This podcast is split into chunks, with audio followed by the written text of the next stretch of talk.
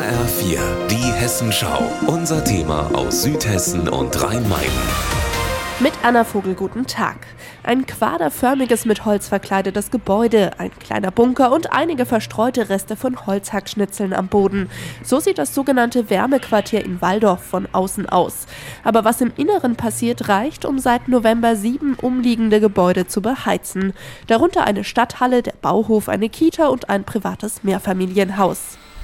Im Innern des Heizwerks zeigt Andreas Fröb als Energiebeauftragter der Stadt Mörfelden-Walldorf auf einen großen silbernfarbenen Speicher. Der große Pufferspeicher, hier wird die Wärme zwischengespeichert. Und mit der roten Front vor uns ist der Biomassekessel, in dem die Holzhackschnitzel zu Wärme verfeuert werden.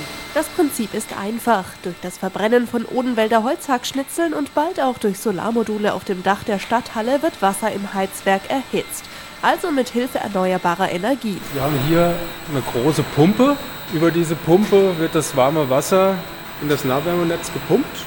Heißt, mit dem Nahwärmenetz brauchen die Häuser drumherum keine eigenen Heizungen mehr im Keller, sondern bekommen das heiße Wasser für ihr Heizungsnetz schon fertig ans Haus geliefert, so Jörn Burger von der Bürgerenergie Rhein-Main. Im Haus selbst müssen nur die alten Heizungen ausgebaut werden. Ansonsten kann das Heizungsnetz zu den Zentralheizungen oder Fußbodenheizungen weiter genutzt werden. Ein Riesenschritt für Mörfelden-Walldorf hin zu mehr Nachhaltigkeit, sagt Bürgermeister Thomas Winkler. Und er beobachtet zufrieden, dass auch immer mehr Bürgerinnen und Bürger Interesse an dem Projekt haben. Fünf Jahre lang haben wir Werbung gemacht. Da waren Öl und Gas immer gut und billig. Jetzt ist Interesse groß. Man hat gemerkt, Energie ist nicht mehr so preiswert wie früher.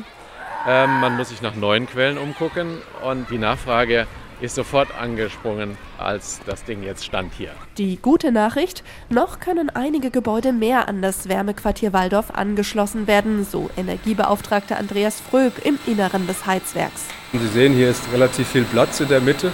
Da haben wir vorgesehen, nochmal den gleichen Biomassekessel sodass wir das Nahwärmenetz nochmal auf die doppelte Kapazität ausbauen können in Zukunft. Und im Stadtteil Mörfelden ist auch ein zweites Wärmequartier in Planung, damit Mörfelden-Walldorf dem Ziel, mehr CO2 einzusparen, noch ein bisschen näher kommt.